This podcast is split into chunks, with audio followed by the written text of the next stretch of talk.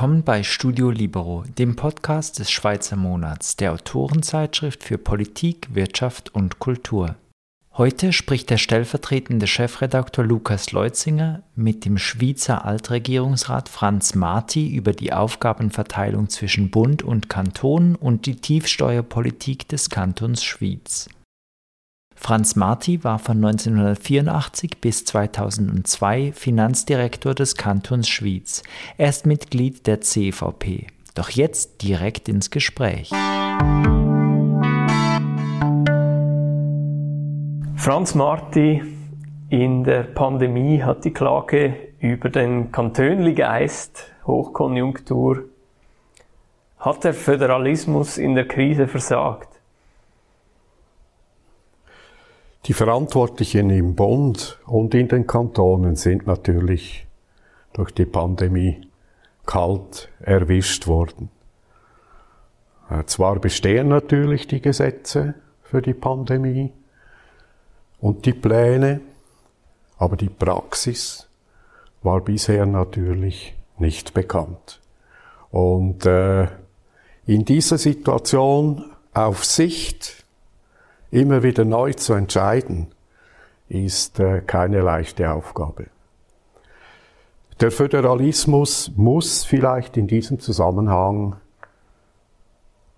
wenn äh, die Erfahrungen ausgewertet sind, hinterfragt werden. Ich denke nämlich, eine solche Pandemie führt dazu, dass eigentlich alle Kantone die gleiche Präferenz verfolgen, nämlich möglichst die Gesundheit und das Leben der Menschen zu sichern. Und wenn eine gleiche Präferenz besteht und auf der anderen Seite die Pandemie keine Grenzen kennt, tendiert das eher dazu, dass man hier eine klare Zuständigkeit des Bundes festlegen müsste. Und die hat gefehlt aus Ihrer Sicht? Die hat natürlich gefehlt.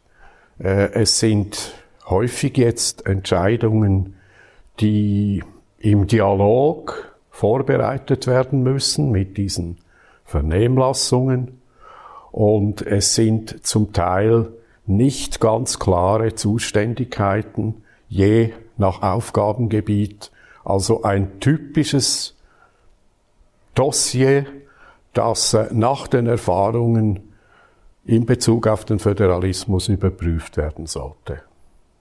Kommen wir vielleicht nachher noch zu, darauf zu sprechen.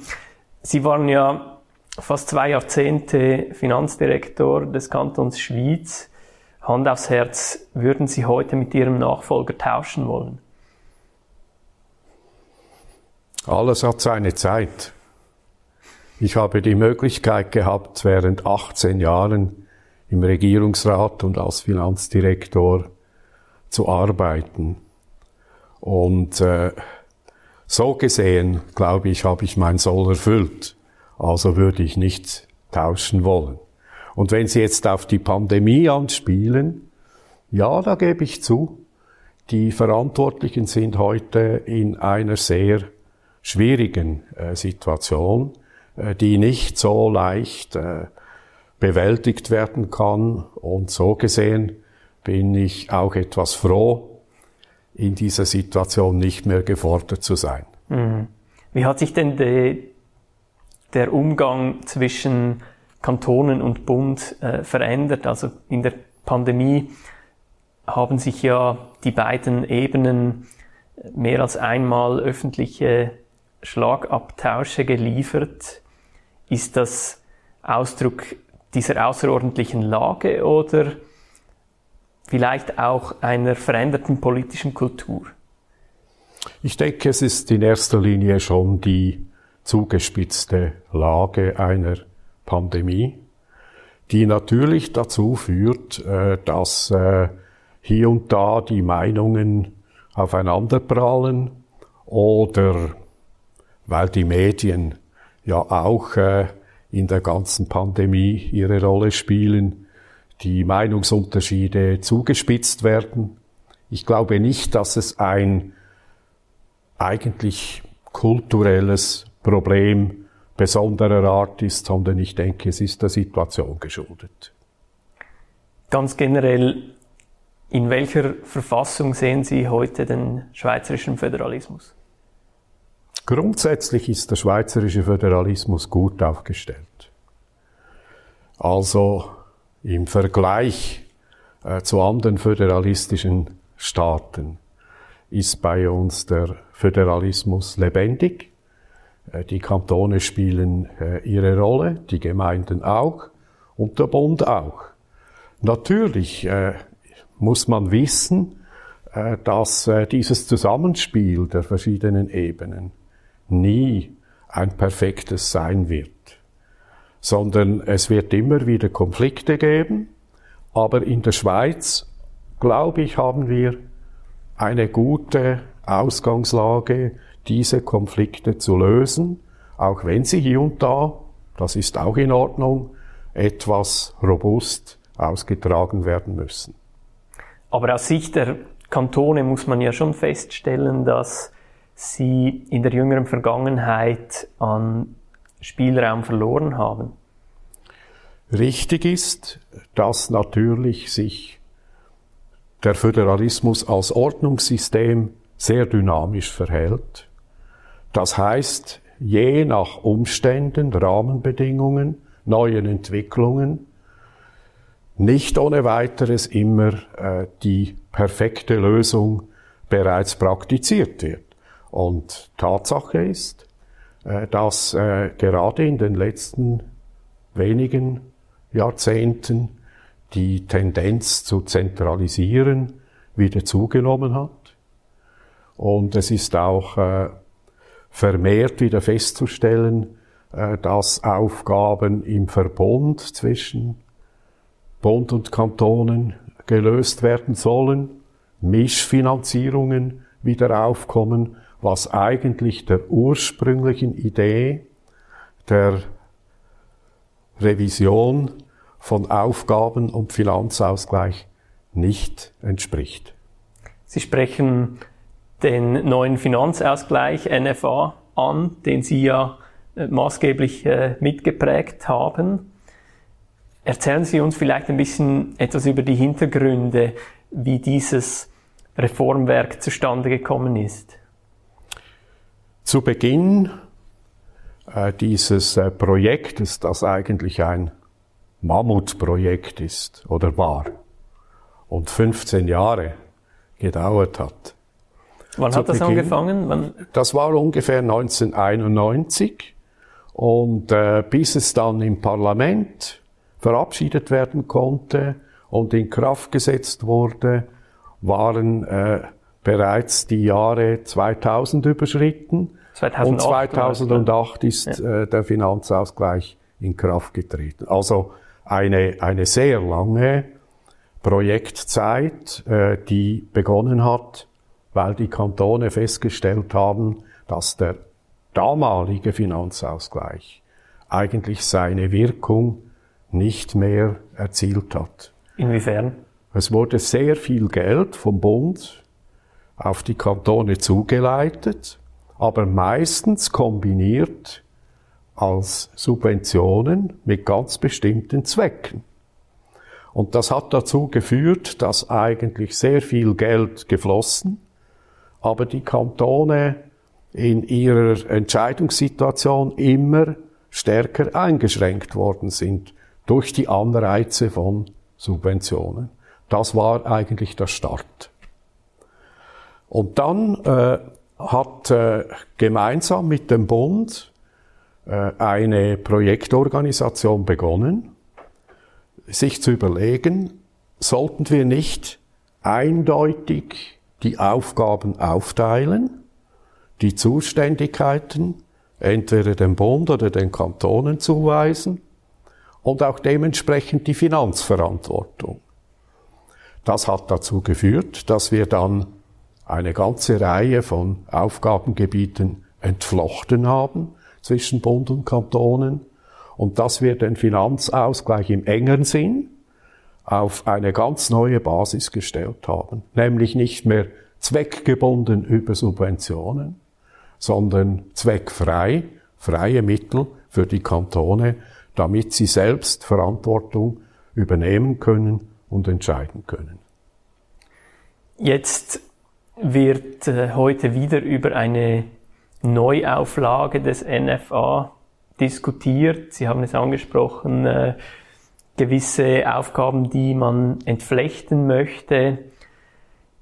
Kann man denn sagen, dass dieses, diese Jahrhundertreform, dieses äh, Mammutwerk, wie Sie es genannt haben, letztlich nur Stückwerk war? Eigentlich ist jede Reform im Bereich des Finanzausgleichs wahrscheinlich Stückwerk. Das heißt, für eine bestimmte Zeit wird wieder eine bessere Balance zwischen Bund und Kantonen äh, gefunden. Und über die Entwicklung äh, der Jahre wird es wieder nötig, die Dossiers anzuschauen, die Aufgabenteilung zu überprüfen, was mhm. gerade jetzt äh, geschieht und äh, halt äh, dem Rechnung zu tragen, äh, dass der Föderalismus nie vollendet ist, sondern mhm. äh, dass er eigentlich äh, ständig sich in Bewegung befindet. Mhm. In welchen Politikbereichen sehen Sie zum Beispiel Bedarf, die Aufgaben neu zu verteilen? Zurzeit ist es so, dass die Kantone vor allem Wert darauf legen, dass die Ergänzungsleistungen zur AHV genau überprüft werden. Also die Frage, soll nicht der Bund die Existenzsicherung im Alter klar und ganz übernehmen? Auf der anderen Seite legt der Bund äh, ein gewisses Gewicht auf die Frage, sollen nicht die Kantone im Bereich der Prämienverbilligung für die Krankenkassen äh, eine abschließende Zuständigkeit übernehmen müssen. Und dann gibt es noch den Bereich des öffentlichen Verkehrs. Mhm. Dort wurde auch eine Mischfinanzierung bei der Infrastruktur dummerweise wieder eingeführt und äh, das ist auch nicht befriedigend. Dummerweise warum? Ja, es war wahrscheinlich äh, aus politischen Gründen, mhm. äh, wie das häufig der Fall ist, eine Vorlage durchzubringen mhm. beim Volk. Dann äh, macht man wieder äh, so eine geteilte Lösung zwischen mhm. Bund und Kantonen. Das passiert häufig, auch gerade jetzt in der Pandemie. Die Nothilfen, die jetzt äh, für die äh, KMUs gesprochen werden, das ist auch wieder so eine Mischfinanzierung. Mhm die eigentlich unerwünscht ist. Also so im politischen Alltag wurstelt man sich irgendwie durch, aber äh, eigentlich ist es nicht ganz sauber mit Blick auf die, äh, auf die, die ordnungspolitischen oder äh, staatspolitischen Grundsätze. Genau, es ist ordnungspolitisch nicht äh, unbedingt erwünscht. Äh, und äh, ja, es wäre eigentlich interessant, man könnte beispielsweise ein neutrales, außenstehendes Institut damit beauftragen, die jeweiligen Vorlagen des Bundes mit einer Ampel mhm. in Bezug auf den Föderalismus zu kennzeichnen. Also zu sagen, rot, nein, es entspricht nicht den Grundsätzen von Subsidiarität und vom Föderalismus. Oder grün, es ist in Ordnung. Oder die Zwischenfarbe, um zu mhm. sagen, aufgepasst, diese Mischfinanzierung sollte besser überlegt werden. Mhm. Wer könnte denn so eine Aufgabe übernehmen? Ach, ich kann mir vorstellen, es gibt ja schon Institutionen. Es gibt ein Institut für Föderalismus an der Universität Freiburg. Es wäre einfach gut, es könnte aus ordnungspolitischer Sicht etwas äh, schneller jeweils mhm. gesagt werden. Äh, passt auf, es ist nicht unbedingt im Sinne eines äh, guten Föderalismus jetzt hier wieder eine Mischform der Finanzierung oder der Zusammenarbeit aufzusetzen. Mhm. Aber wäre das dann nicht wieder ein, ein Koch mehr, der im, im Brei herumrührt? Das ist nicht so schlimm. Äh, über den Föderalismus äh, soll durchaus diskutiert werden, äh, sollen auch Kontroversen ausgetragen werden. Es ist ja gerade ein System, äh, das eben die Mitbeteiligung mhm. und auch die Meinungsbildung äh, durchaus anregt und ganz im Gegenteil äh, zu den faulen Sprüchen über den Kantönligeist äh, wissen vielleicht die Schweizerinnen und Schweizer gar nicht, was sie hier für ein, einen Goldschatz äh, der äh, Zusammenarbeit äh, zwischen den staatlichen Ebenen äh, für sich äh, beanspruchen dürfen. Mhm.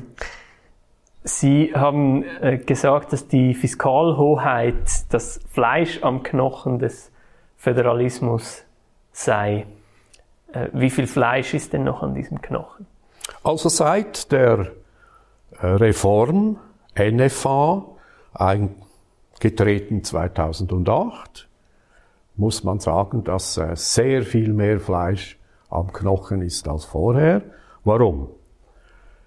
Die Kantone haben nicht nur Kompetenzen klar bekommen, sondern sie haben auch die freien Mittel dazu bekommen, um äh, sie einsetzen zu können in eigener Verantwortung. Mhm. Das heißt, äh, es ist immer wieder wichtig zu schauen, äh, dass diejenige Ebene, Staatsebene, äh, die den Nutzen hat, dass die auch tatsächlich entscheiden kann und dann aber auch finanzieren muss. Äh, wenn dieser Dreiklang übereinstimmt, werden eigentlich die Aufgaben effizient und bürgernah gelöst. Sie haben ja als Schweizer Finanzdirektor auch die äh, Tiefsteuerstrategie des Kantons äh, geprägt. Sie haben äh, den Kanton eigentlich zu einem der, der reichsten der Schweiz gemacht. Wie ist das eigentlich möglich, wenn man die Steuern senkt, dass man gleichzeitig die Einnahmen erhöht? Also grundsätzlich äh, ist natürlich dazu äh, die damalige Situation äh, in Betracht zu ziehen. Äh, in den 80er Jahren, als wir diese Steuerstrategie aufgesetzt haben, äh, war es ein sehr gutes Zeitfenster, weil die Konjunktur äh, angelaufen ist und weil gleichzeitig auch der ganze Verkehr, die Verkehrsanbindung unseres Kantons sehr gut aufgestellt wurde. Da hatten wir äh, ein sehr, eine sehr gute Möglichkeit, äh, eigentlich mit attraktiven Steuern den Standort äh, wirklich zu verbessern. Und äh, Tatsache ist, wenn Sie tiefe Steuern anbieten können, äh, dann äh, bekommen Sie meistens auch mehr Investitionen, mehr Arbeitsplätze und es kommen natürlich dann auch äh, Arbeitnehmende mit guten Verdiensten, die äh, in diesem Kanton wohnen. Das ist der Fall. Und diese Strategie hat sich jetzt über die Jahrzehnte äh, bestätigt und ist auch heute noch äh, so gut aufgestellt, äh, dass eigentlich der Kanton von seinen Finanzen her gesehen sehr robust ist. Mhm. Die Tiefsteuerstrategie und den angesprochenen Zuzug von äh, reichen Steuerzahlern hat den Kanton allerdings auch stark verändert. Das ist so.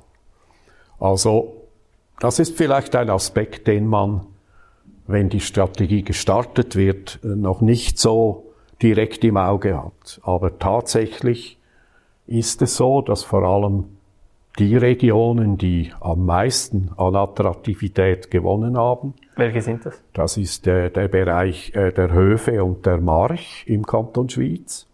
Äh, diese Regionen sind natürlich aus Sicht der Raumplanung, äh, des Verbrauchs von Boden und äh, der Verkehrsüberlastung, mhm. sind sie natürlich auch in äh, einige Schwierigkeiten gekommen. Und äh, das ist äh, wie häufig ein wenig die Frage der Medaille, die zwei Seiten hat. Mhm. Wenn sie sehr günstig sind und sehr attraktiv als Wohn- und Arbeitsstandort, bekommen sie natürlich über die Infrastruktur in der Regel größere Probleme, die zu lösen sind. Mhm. Ist das nicht auch eine Belastungsprobe für den ganzen Kanton, wenn sich die äh, Verhältnisse so entwickeln, dass quasi die Außerschweizer äh, Gemeinden ähm, die anderen Gemeinden via interkantonalen Finanzausgleich quersubventionieren? Das ist schon eine Frage, die äh, dauernd auch äh, zur Diskussion steht. Sie ist aber stark abgemildert worden äh, durch einen innerkantonalen Finanzausgleich zwischen Kanton und Gemeinden. Und natürlich, es ist wie in der ganzen Schweiz, es sind nicht alle Regionen, nicht alle Täler oder Berggebiete in der gleichen Chance, ihre Attraktivität zu erhöhen. Darum wird es in der Schweiz und braucht es im Kanton Schwyz immer einen gut ausgebauten Finanzausgleich. Mhm. So wie auch auf, äh, auf nationaler Ebene. Genau. Äh, was sagen Sie denn den, den Kritikern der Tiefsteuerstrategie? Also äh, die, die quasi sagen, dass das dass, äh, dass zu aggressiv war, dass die Strategie zu weit gegangen sei? Im Grunde genommen äh, ist einfach zu überlegen, dass eigentlich äh, dort, wo äh, Steuern mäßig sind und attraktiv sind, die Menschen über mehr eigene Mittel verfügen, damit ihre Verantwortung äh, selbst äh, besser wahrnehmen können und gleichzeitig auch die Chance besteht, mehr zu investieren und damit den Wohlstand insgesamt äh, zu heben. Das ist im Kanton Schwyz geschehen. Es ist äh, über äh, diese Steuerstrategie eigentlich eine Verbesserung äh, der Wohlfahrt und des Wohlstandes zustande gekommen, die ohne diese Steuerstrategie nicht hätte erreicht werden können. Mhm. Aber die Kritiker sagen ja eigentlich, dass das auf Kosten vielleicht von anderen Kantonen passierte. Das wird immer wieder so gesagt, oder? Aber de facto ist ja gerade der Finanzausgleich äh, dann äh, die Korrektur. Mhm. Der Kanton Schwyz äh, bezahlt äh, pro Kopf am zweitmeisten äh, in den Finanzausgleich des Bundes. Und das wiederum gibt äh, den äh, Gebieten und Kantonen, die schlechtere Chancen haben, die Möglichkeit, trotzdem über gute eigene Mittel zu verfügen, um ihre Aufgaben zu lösen. Sie haben ja eine klassische katholische Laufbahn gemacht, kann man sagen. Sie haben äh, Matur am äh, Kollegium in Stanz, Studium in Freiburg gemacht. Nein, in Bern. Ah, in Bern. Ähm, dann haben Sie Karriere in der, in der CVP gemacht. Heute heißt ja die Partei Die Mitte. Würden Sie heute den gleichen Weg gehen, wenn Sie in die Politik gehen würden? Ich denke ja.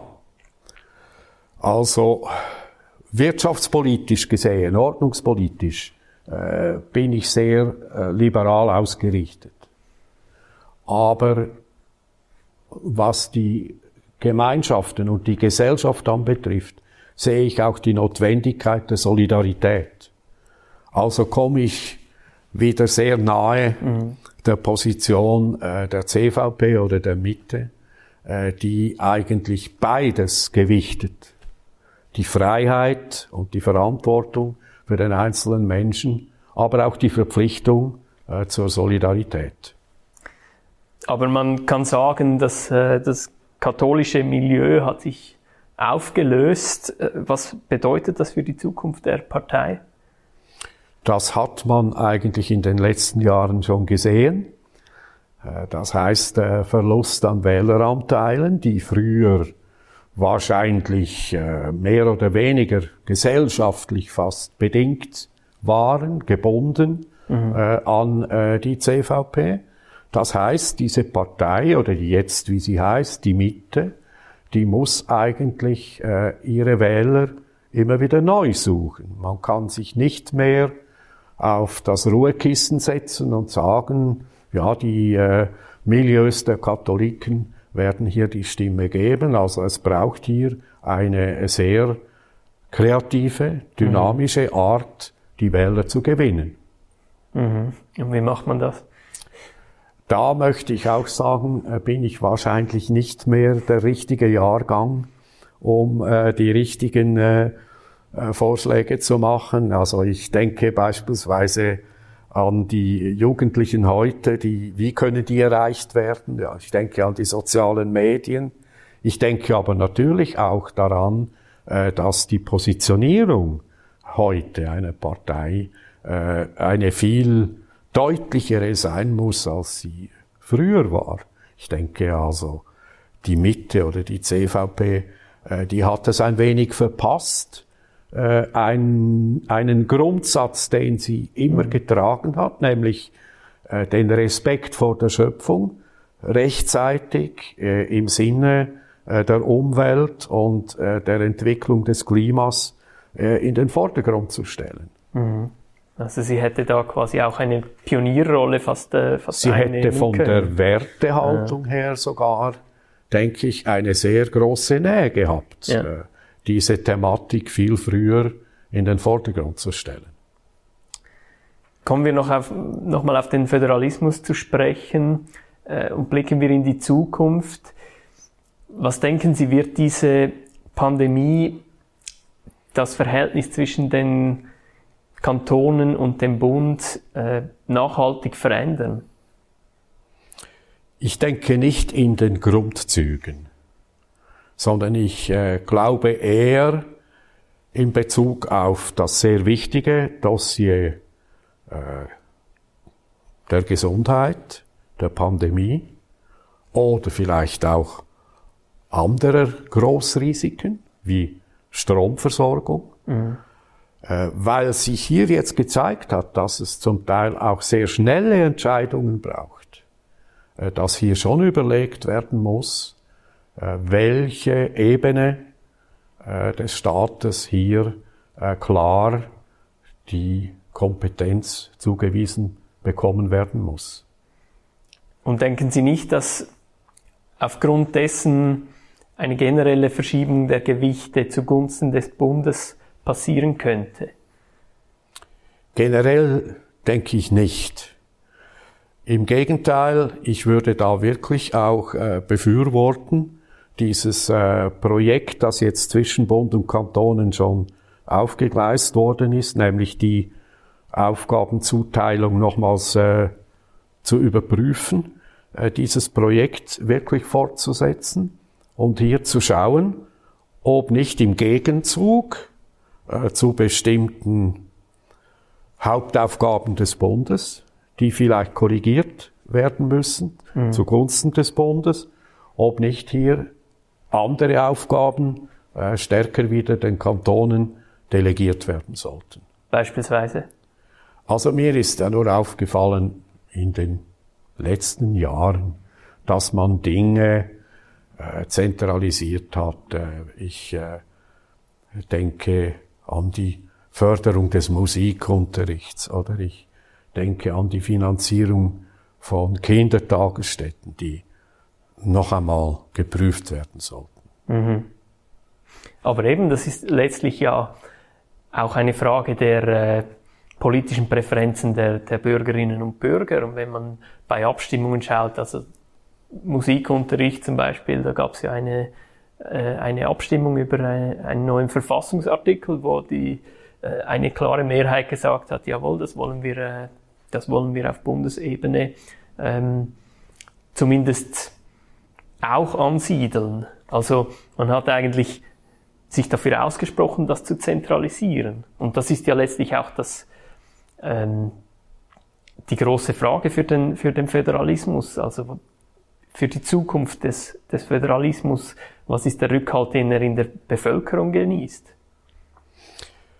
Es ist natürlich schon so, dass man äh, nicht äh, immer ganz klar weiß, schwarz äh, die Strategie der Zuweisung der Aufgaben äh, lösen kann. Vor allem auch deshalb nicht, weil ja auch die Demokratie noch eine Rolle spielt. Mhm. Das haben Sie ja gerade jetzt angesprochen. Und äh, die Frage Förderung des Musikunterrichts war ja genauso eine, eine Volksinitiative. Also auch das Volk kann äh, bestimmten Einfluss nehmen über Initiativen äh, auf die Ausgestaltung des Föderalismus. Und äh, da gibt es dann in solchen Beispielen halt Entwicklungen, die ordnungspolitisch eigentlich nicht auf der Hand liegen, sondern äh, eher ordnungspolitische, ich will nicht gerade sagen Sündenfälle, äh, sondern äh, Verschiebungen sind, die nicht erwünscht werden. Mhm. Aber grundsätzlich glauben Sie, dass der Föderalismus äh, Rückhalt genießt in der Bevölkerung? Ich denke unbedingt.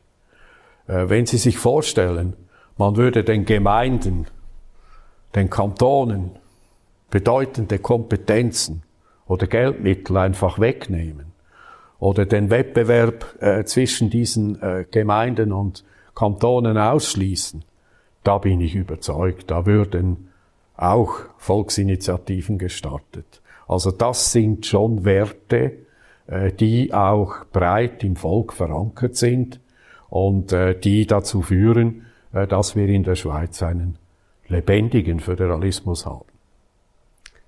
Franz Marti, besten Dank für das Gespräch. Bitte schön.